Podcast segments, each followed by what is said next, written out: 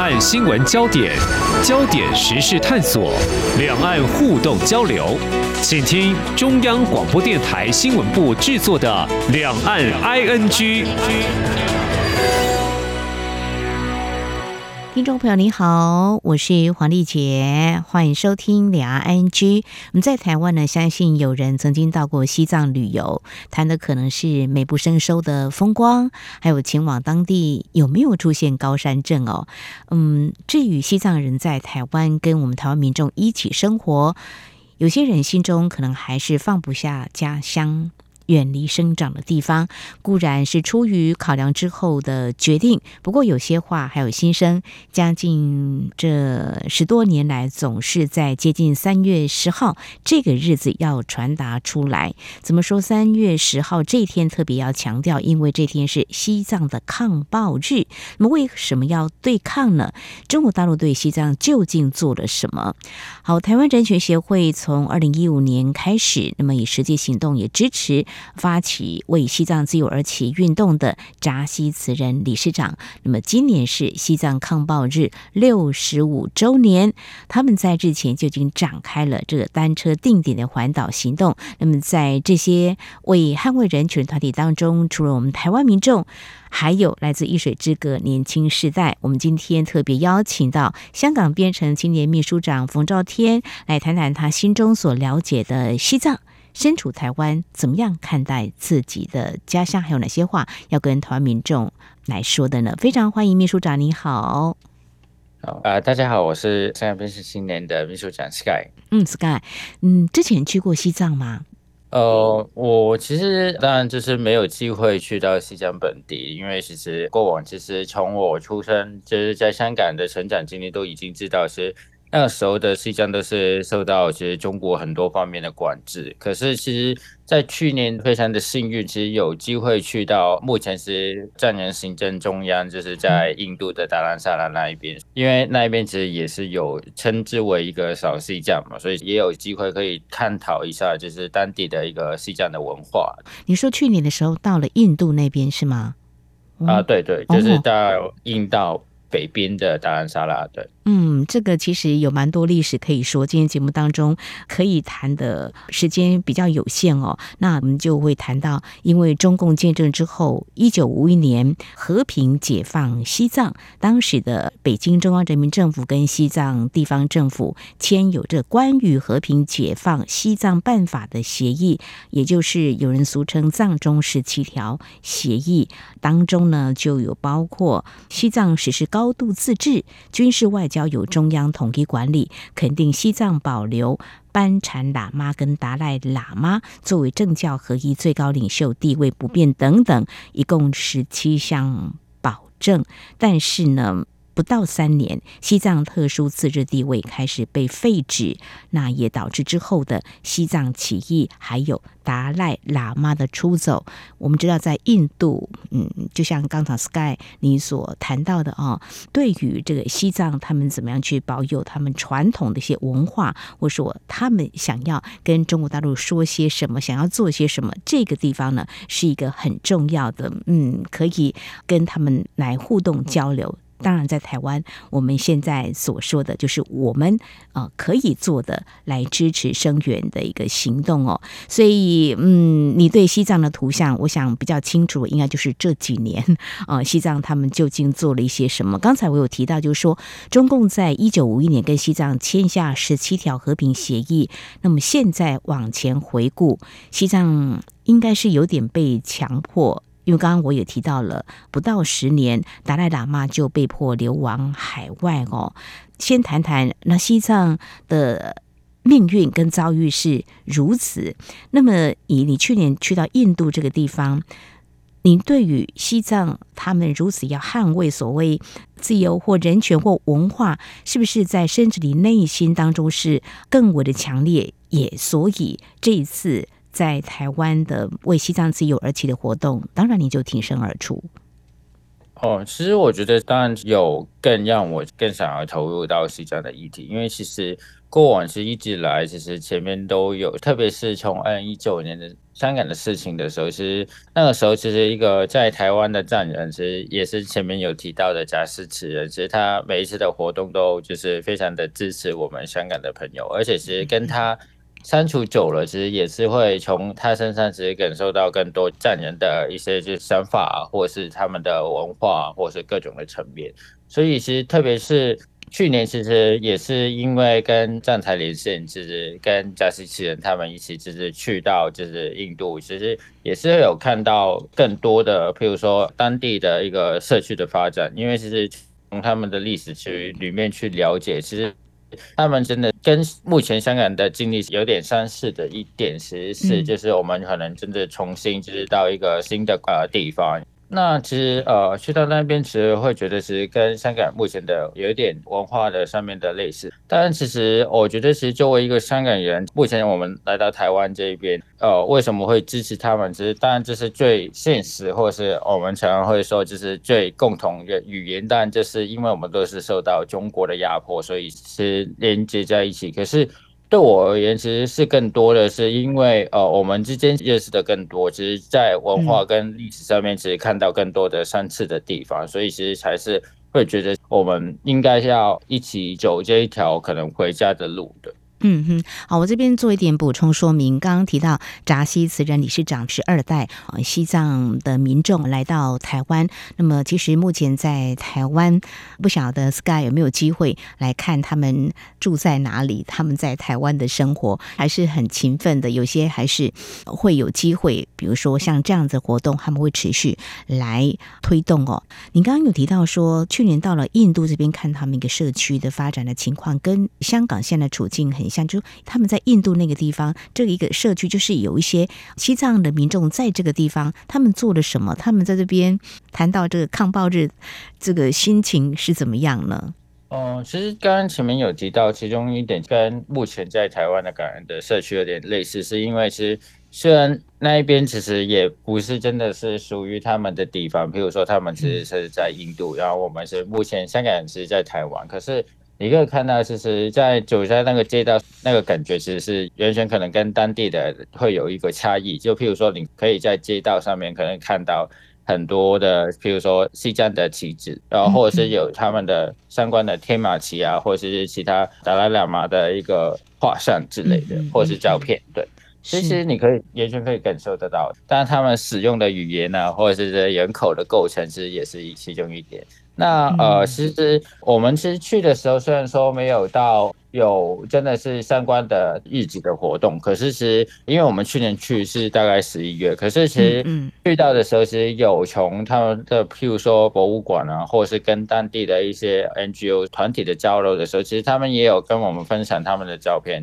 整个参与的活动的时候，譬如说呃三一零的 c a m b o 日，因为他们是在一个整个山头的山腰的位置，其实他们就是。从山腰就是走到山头，其实整个的画面都是非常的难忘的。所以其实，当然是如果有机会的话，当然就是现在通常都每一年的三一零都是在台湾这边帮忙。如果未来有机会，当然就是想要去就打沙拉那一边的，因为自己。亲自到了当地，感受特别的深刻哈。刚有提到一九五一年十七条协议，西藏跟中共所签署，但是呢，是不是形同废纸呢？因为之后不断加压的集权统治，让每年哦有估计大概有两千位藏人逃出西藏，流亡到印度。那么到了印度后的藏人，当然各自遭遇不同的人生。那 Sky。告诉我们你所看到的，呃，当然在台湾，我们也有大概估算了一下，将近有一千位的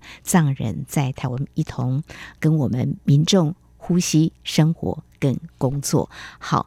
那你刚刚提到，就说你也感受到在台湾，觉得香港啊、被压迫，台湾也可能是哦。这个部分的话，我想就会是你这次。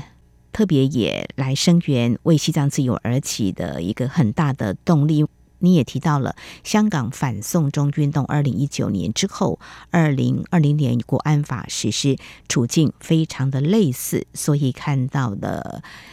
西藏现在啊流亡在外的一些民众的种种，就是感受到香港民众呢到台湾来，所以处境是相同的，就出来声援。那这个西藏抗暴日是三月十号，这样的氛围，我想你们感受特别的深刻。不过，我想在每年台湾我们会支持这样的行动，我想主要是要提醒。但是每年的活动其实还是有些宣传的主轴。我们讲宣传，真的是一种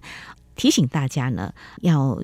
放在心上，就是自由不是从天而降的哦。今年这项为西藏自由而起的运动，大概有哪些的主轴诉求呢？哦，其实今年呢，其实我们目前在这一次的为西藏自由而，其实也是除了呃讲了西藏的事情以外，其实也是会有结合不同的议题。譬如说，我们上一九其实因为刚好是。世界的语言日，然后世界的母语日，所以其实那个时候，其实我们也是有到教育部，然后可能就是有台湾的朋友，有呃西藏的朋友跟香港的朋友，都是用他们的母语去讲。那所以其实这一个其实比较像是。上一周的一个执行，然后这一周的话，其实也是有可能会，就是不只是为西藏只有而起，而且其实会因为台湾这边其实过往也有一些历史的议题，譬如说二二八，然后所以其实在呃接下来这一周的礼拜三的二二八也是会有相关的一个执行的活动。那如果要说，其实今年的三一年的活动的诉求，其实。因为我们也知道，其实今年呃已经是这个世界抗暴日的六十五周年，所以其实希望大家除了记得这些的历史的同时，也是可以持续的关注在台湾的战人的状况。那其实前面有呃讲到，是当然就是我们会说，可能来到台湾的战人相对上其实可能不一定是太多，可是他们的生活或者是他们的一些的状况，其实还是需要大家其实去关心的，因为其实。对这样而言，他们也是非常喜欢来到台湾这一边，但其实他们有时候想要学习华语嘛，那当然是他们不想要在中国里面去学，那台湾可能是一个不错的地方，因为他们对他们来说，学习华语的一个方式是，因为他们很多时候是想要跟中国境内的朋友去对话，因为其实他们很多时候，其实，在像这一个为西藏自由而，其实一开始的目的也是因为。那个时候也有一些就是呃中国的旅客会来到台湾的一些地方，然后其实加西奇人其实也有讲过，其实他们那个时候是想要跟他们去呃讲话，因为很多时候，譬如说像我在香港的时候，可能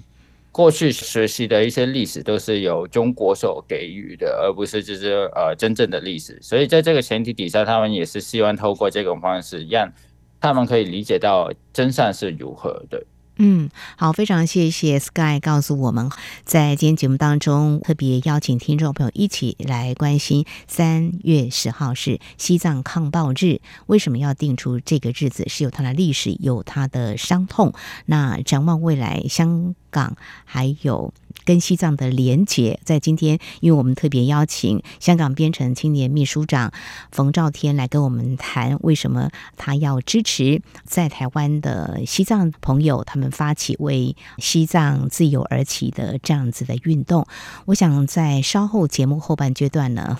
我们再请 Sky 来跟我们谈一谈哈，那活动的主轴。啊，其实蛮清楚的，就是为西藏自由而起，但是也会特别去关照了在台湾的一些相关的一些特别的日子啊，我们有一些警醒。那特别，我想这个活动也已经展开了有一段时间，那未来这几天还是有密集的一些活动，可以邀请听众朋友一起来参加。我们等一下再来分享。今天的新闻就是明天的历史，探索两岸间的焦点时事，尽在《两岸 ING》节目。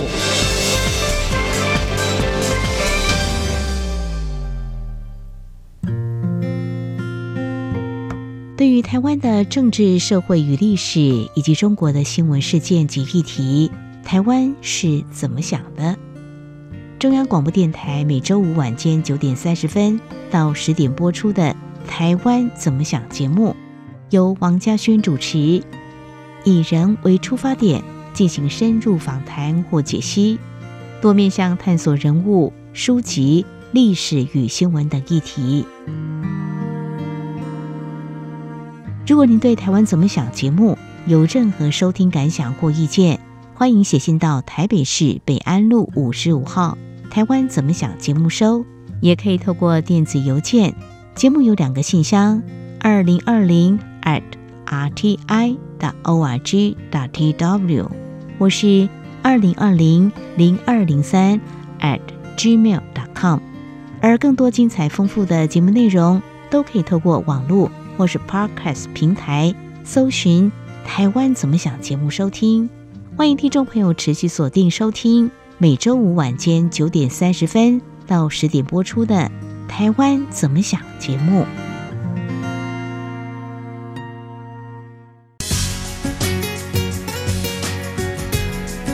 这里是中央广播电台台湾之音。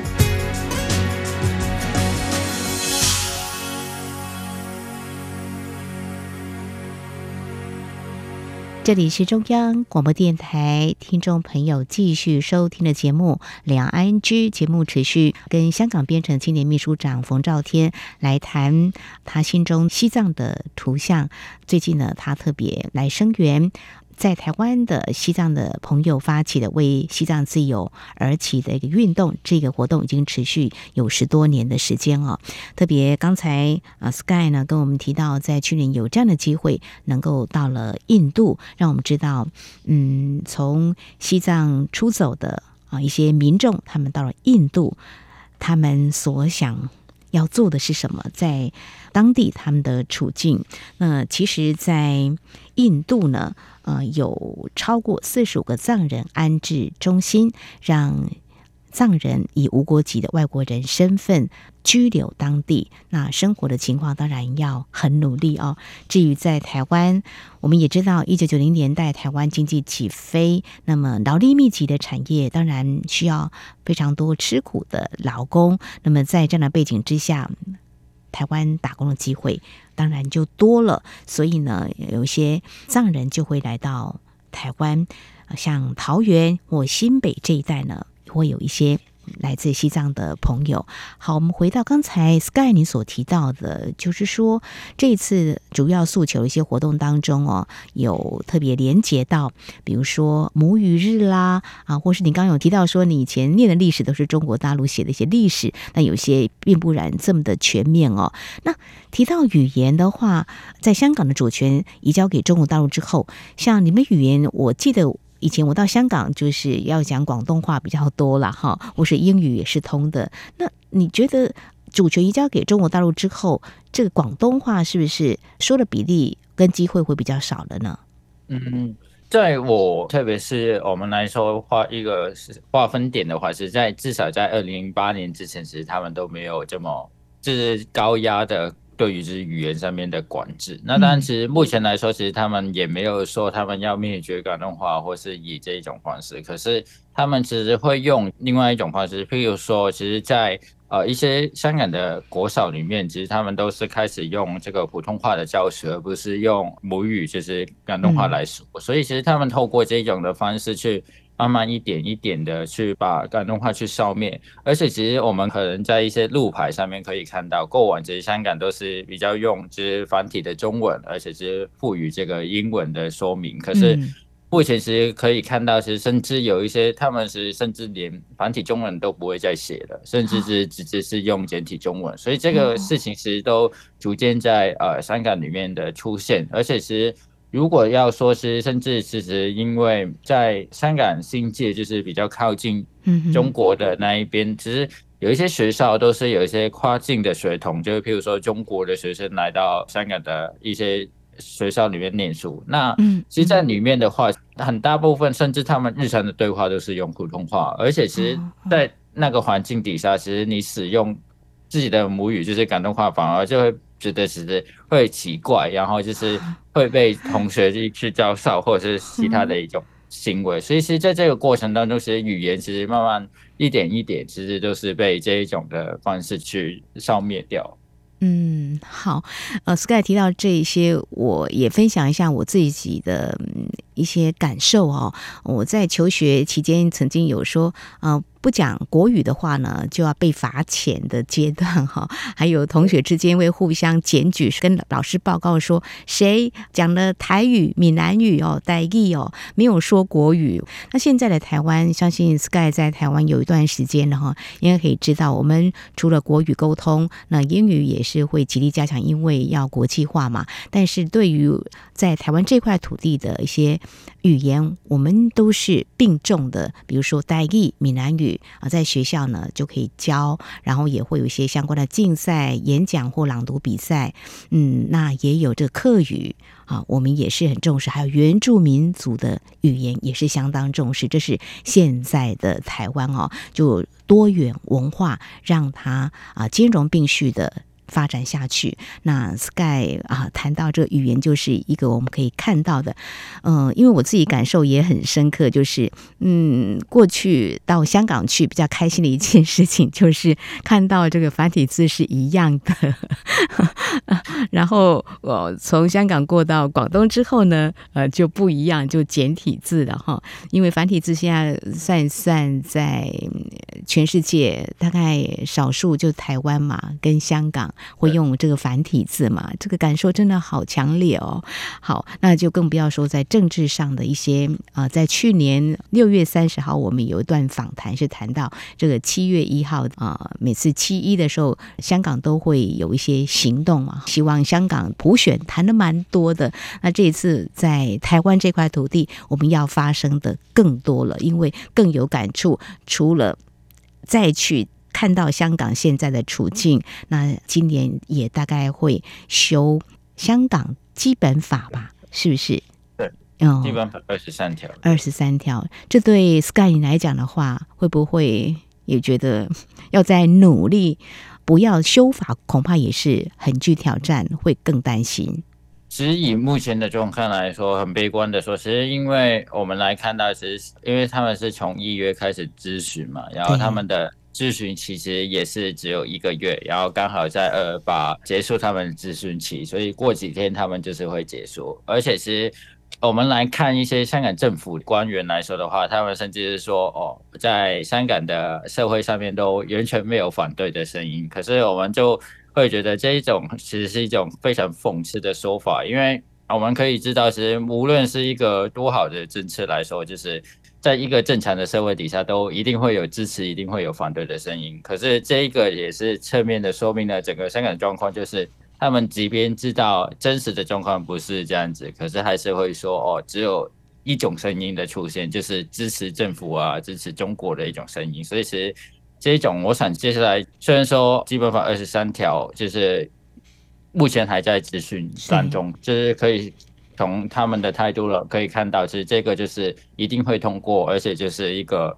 一定会是很短期内就是会出现的一个对，不管是香港的社会或者是香港的市民的一种再次的打压的一种呃工具。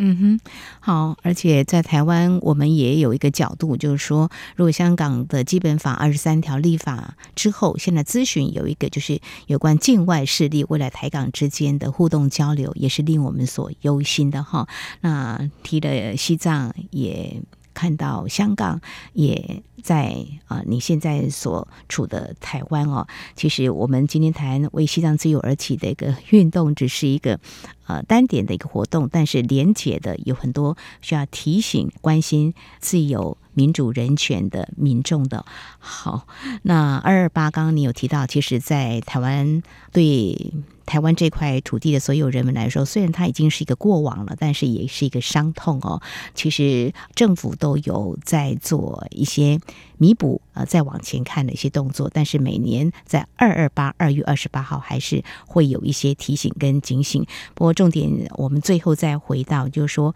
这次活动呢，呃，已经陆陆续续展开了。活动当中，应该有些场合可以遇到对于这个议题关心或比较陌生的哈，呃，是不是可以分享一下？呃，还是有哪些对话，或者说你想告诉他们的呢？Sky，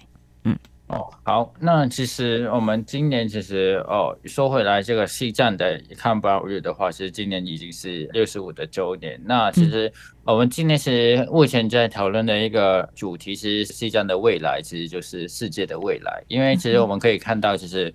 正如我们前面所说的，譬如说香港的朋友，其实在西藏的历史上面，其实可以看到一些共同的点。那可能台湾的朋友，可能也是在这个历史上面可以看到台湾的共同点，因为其实。西藏所面临的一些挑战，都是很多类似的国家或者是民族的一个缩影。所以，其实西藏的问题，其实就是整个世界的集权的压迫的一个，我们会说理解这个世界集权的压迫的一个起点了。所以，其实我们可以看到，其实呃，所以其实呃，无论香港的朋友，或者是维吾尔的朋友，或者是其他的朋友，其实都这么愿意去投入这个西藏的议题，其实是。因为我们很多时候都是受到西藏的朋友的启蒙，或者是他们的历史的启蒙，或者是从理解更多。所以在这一点的话，我们其实也是希望，就是无论在台湾的香港朋友啊，或者是在台湾的本地的朋友，或者是甚至其实其他国家的朋友，也是多多支持我们这一次的，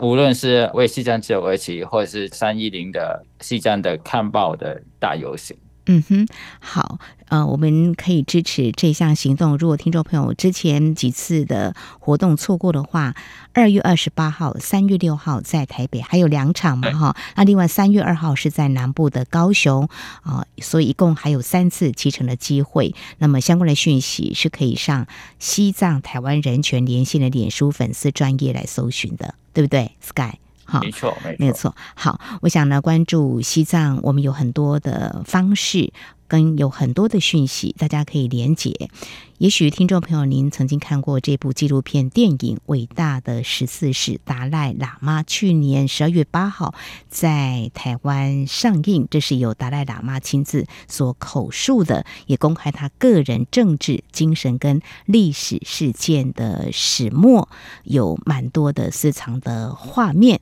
有包括跟中国领袖的会面。还有流亡藏人政府宗教的洗礼影响跟西藏的渊源跟兴衰，逃亡时跟印度政府的互动。那当然连接到最近我关注相关的新闻。我要说的是，像俄罗斯反对派领袖纳瓦尼，因为反对专制政权，之前在狱中丧命。目前还有诸多他致死的疑云，不过他以性命唤起俄罗斯人民的一个觉醒。另外呢，看起来是有点轻松，但是事实上其实是严肃的。英国钢琴家卡瓦纳，那么屡次跟中国小粉红爆发口角，引发网络热议。他最近穿上印有西藏国旗雪山狮子旗的上衣，以行动声援西藏。那么这是在这个机场这边哈，大家可以关注相关的焦点。好，我想不管用什么形式传达心声，今天我们所关注的核心焦点是中国大陆侵害人权，在台湾，我和我们香港编程青年秘书长 Sky 好，还能够这样对谈，就是因为我们在台湾享有自由跟人权，但是也要时刻提醒。啊，这些要紧紧守护，因为有可能被夺走。Sky 就这样子的来提醒我们。好，真的邀请大家踊跃参与，今年在台湾举办第十四届由西藏台湾人权连线发起这场为西藏自由而起的运动，也非常谢谢香港编程青年秘书长冯兆天今天的分享，谢谢你，谢谢。好，多谢，谢谢。好，以上就是今天两岸剧节目，非常感谢听众朋友您的收听。节目尾声提醒您，收听节目除了可以透过央广官网，有更多平台，包括 Podcast 播客平台，还有在 s o n g On Spotify 都可以。非常欢迎听众朋友持续锁定，也来下载我们的节目。当然，如果听众朋友对节目有任何宝贵意见的话，也都非常欢迎听众朋友随时跟我们互动交流。您可以来信，传统信件写到台湾台北市北安路五十五号，写给两岸 ING 节目收就可以了。另外，也可以寄到 ing at rti 点 org 点 tw。同时，也非常欢迎听众朋友加入两岸 ING 节目的粉丝团。您在脸书的搜寻栏位上打上“两岸 ING” 来搜寻就可以了。华丽姐祝福您，我们下次同一时间空中再会。